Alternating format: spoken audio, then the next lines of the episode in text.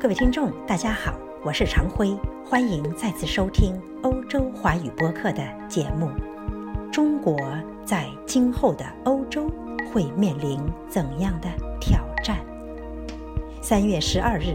欧盟委员会发布了一份名为《欧盟中国战略展望》的报告。为欧盟国家元首和政府首脑提出了十项具体行动，以便在三月二十一日至二十二日的欧洲理事会上进行讨论和批准。阅读一下欧盟中国战略展望报告，不难发现，欧盟正在着手调整与中国的关系，针对中国在全球表现的姿态、加剧的贸易增长和安全隐患作出回应。报告称，欧洲越来越意识到中国带来的挑战和机遇之间的平衡已经发生了变化。在过去十年中，中国的经济实力和政治影响力以前所未有的规模和速度增长，反映了它成为全球领先大国的雄心。欧盟官员认为，中国没有全面开放市场。中国政府利用补贴培育龙头或者国有企业。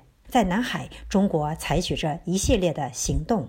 在科技和电信行业，中国大力打造自己的主导地位。因此，欧盟中国战略展望报告称，中国再也不能被视为发展中国家，它是全球重要的行动者和领先的技术力量。它在世界上的存在，包括在欧洲的存在，应该伴随着更大的责任。也就是坚持以规则为基础的国际秩序，以及更大的互惠、非歧视和制度的开放性。中国公开表明的改革抱负，应转化为与其作用和责任相称的政策或行动。三月二十一日至二十二日的欧洲理事会将为欧盟国家元首和政府首脑提出的十项具体行动，与欧盟的全球竞争力和安全有关，但是是在与中国关系的大背景下制定的。面对中国的发展，欧盟的回应将追求三个目标：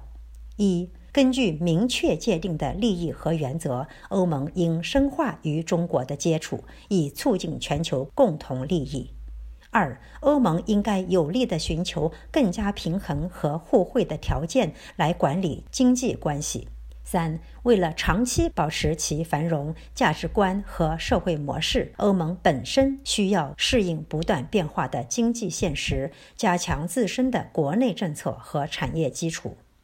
具体而言，欧盟委员会及其高级代表邀请欧洲理事会批准以下十项行动：行动一，欧盟将根据欧盟与中国的合作，履行联合国关于人权、和平与安全发展三大支柱的共同责任。二，为了更有效地应对气候变化，欧盟呼吁中国在二零三零年之前达到符合巴黎协定的目标峰值。三、欧盟将在伊朗核问题全面协议的积极合作基础上，深化对和平与安全的参与。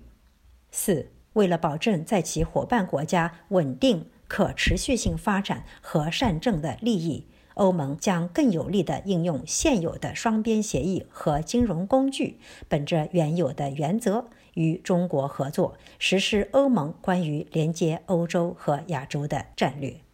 五。为了实现更加平衡和双向互惠的经济关系，欧盟呼吁中国履行现有的中欧联合承诺，这包括改革世贸组织，特别是关于补贴和强制技术转让，以及截至二零二零年就地理标志迅速达成双边投资协定，并在未来几周内就航空安全问题达成协议。六。为促进和中国的互惠，开放在中国的采购市场，欧洲议会和理事会应在二零一九年底之前采用国际采购文书。七，为确保考虑劳工的价格和高水平以及环境标准，委员会将在二零一九年中期之前公布外国投标人和货物参与欧盟采购市场的指导意见。委员会将与成员国一起概述现有框架的实施情况，以便在2019年底之前确定差距。八、为了充分解决外国国家所有权和国家融资对内部市场的扭曲影响，委员会将在2019年底之前确定如何填补欧盟法律中的现有空白。九、为了防止对关键数字基础设施的潜在严重安全影响，需要采用欧盟共同的 5G 网络安全方法。为了启动这一目标，欧盟委员会将跟随欧洲理事会发布建议书。十、为了发现并提高外国投资对关键资产。技术和基础设施构成的安全风险的认识，成员国应确保迅速、全面和有效地实施外商直接投资筛选条例。看来，欧盟认为在经济上，中国是 5G 网络发展等关键科技领域的竞争对手；在政治上，中国是一个全面对手。欧盟的此份报告意味着欧盟对华策略接近美国。或要把中国放在主要战略对手的位置上对待。《华尔街报》认为，中国先前一直被欧盟视作维护全球规则和体系的一个潜在合作伙伴，而这份报告为欧盟多年来首次就对华关系进行高度反思拉开了序幕。主播近两年参加过一些欧洲智库论坛主题，感觉此份报告需要被重视。因为它不是一蹴而就，而是欧盟近年来不断纠结的结果。面对欧盟中国战略展望，中国最好认真重视起来。